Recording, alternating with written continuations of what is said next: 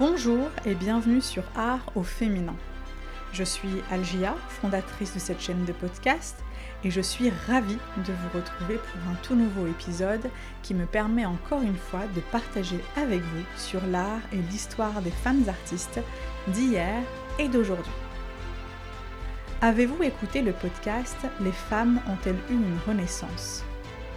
À travers cet épisode, j'avais partagé avec vous mes recherches sur cette grande partie de l'histoire, période du renouveau artistique, littéraire et scientifique. La période qui s'épanouit sur près de trois siècles, symbole d'une révolution de la pensée et de tous les champs artistiques. À travers l'épisode Les femmes ont-elles eu une renaissance je vous ai parlé de la place des femmes artistes à cette période, tout en évoquant le nom de quelques artistes ayant marqué cette période de l'histoire, comme Clotilde Nelli, Lavinia Fontana, Sophonisba Anguissola et Artemisia Gentileschi. D'ailleurs, lors du précédent épisode sur cette thématique, j'ai partagé avec vous l'histoire et l'art de Clotilde Nelli, la première artiste de la Renaissance à Florence, redécouverte en 2006 par Advancing Woman Artist. Si ce n'est pas déjà fait, n'hésitez pas à écouter l'épisode.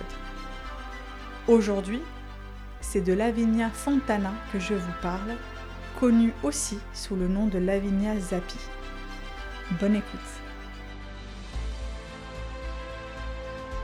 Alors je ne sais pas pour vous, mais moi quand j'entends parler de l'artiste Lavinia Fontana, je pense toujours, dans un premier temps, au portrait le plus célèbre de l'artiste peint vers 1595, le portrait d'Antoinetta dite Tognina Gansalvus, une jeune fille atteinte d'hypertrichose. Sur cette huile sur toile, nous pouvons y voir une fille qui semble avoir une dizaine d'années, voire peut-être même moins, vêtue d'une jolie robe et coiffée d'une parure élégante qui reflète la mode de la cour florentine de l'époque.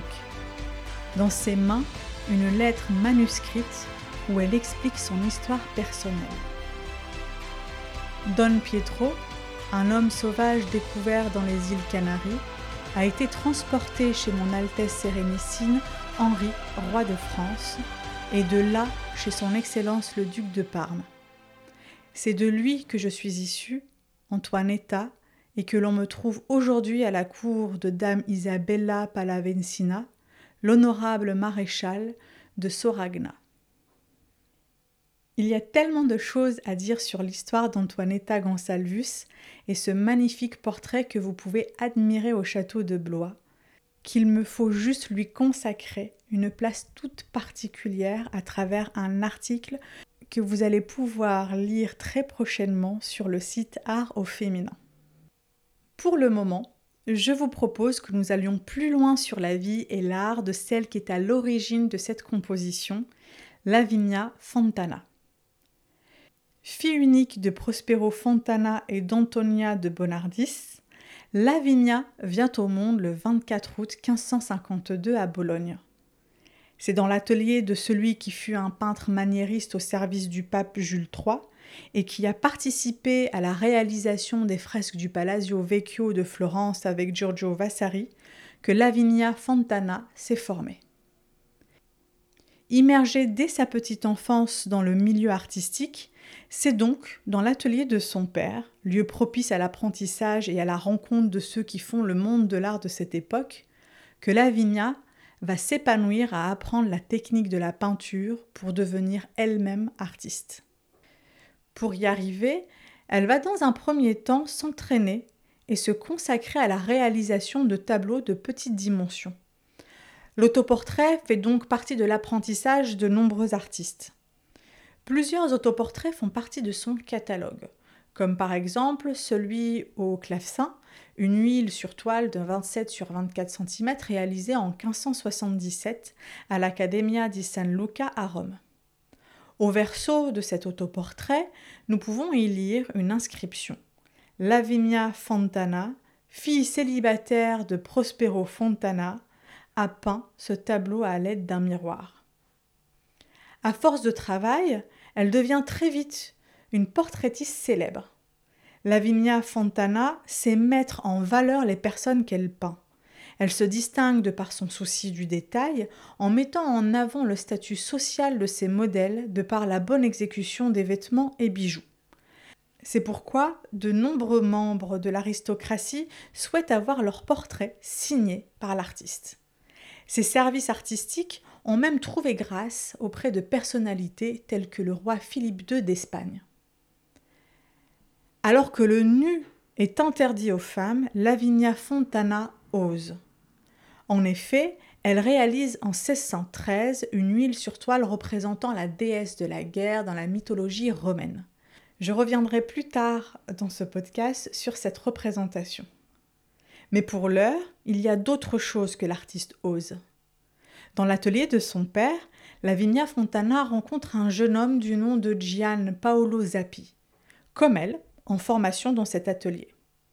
En 1577, alors qu'elle a 25 ans, elle épouse ce peintre, avec un arrangement particulier pour l'époque.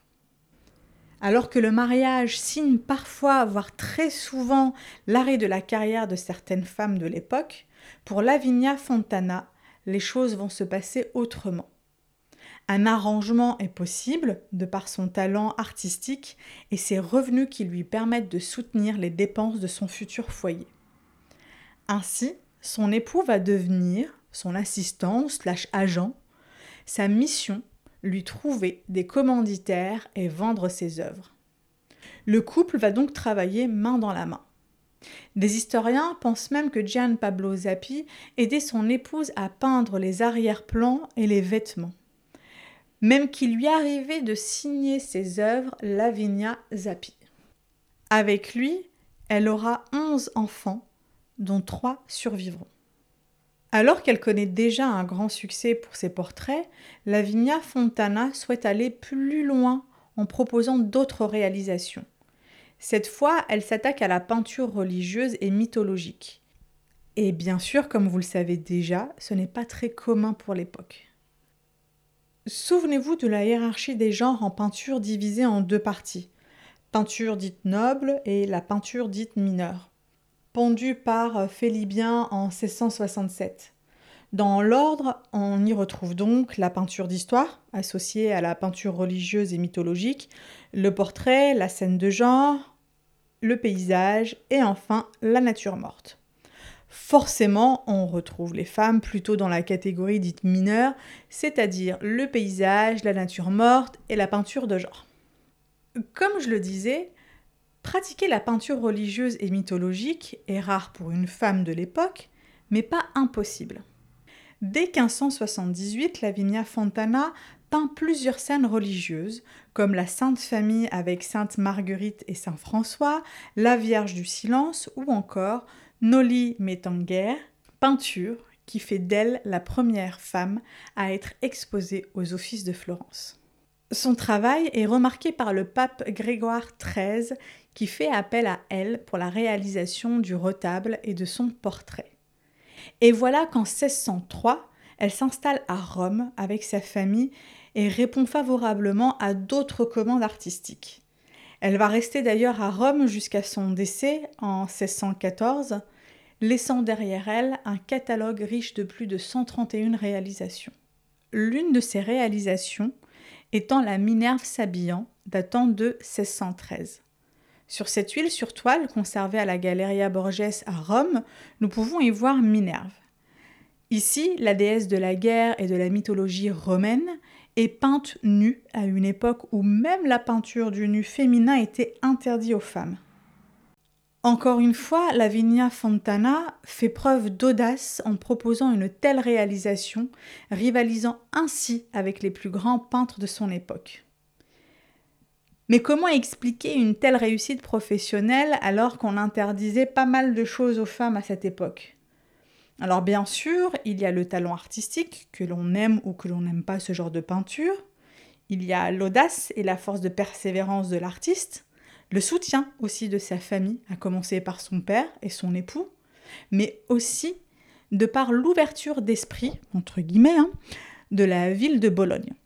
Il est dit que cette ville avait une attitude plus ouverte à l'égard de l'activité féminine.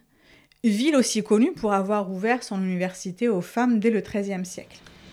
Mais seulement voilà, célèbre à cette époque, Lavinia Fontana, avant d'être découverte, a tout de même été oubliée par l'histoire de l'art. Pourquoi? Au fond, la seule réponse pour le moment est que c'est une femme. C'est ainsi que l'épisode sur Lavinia Fontana se termine. Merci pour votre écoute. Comme d'habitude, si vous avez aimé l'épisode, n'hésitez pas à le partager autour de vous et lui laisser 5 étoiles sur votre plateforme d'écoute. Ça m'aide beaucoup en plus de me faire plaisir. Je vous retrouve très vite pour un nouvel épisode. En attendant, je vous propose de me retrouver sur le compte Instagram Art au féminin pour plus de contenu. Et n'oubliez pas, Art féminin a aussi son site internet où vous pouvez bien sûr retrouver l'intégralité des podcasts et aussi des articles. D'ailleurs, le dernier article est sur l'artiste Zineb Sedira entre histoire, mémoire et transmission. Belle journée, soirée, semaine, à vous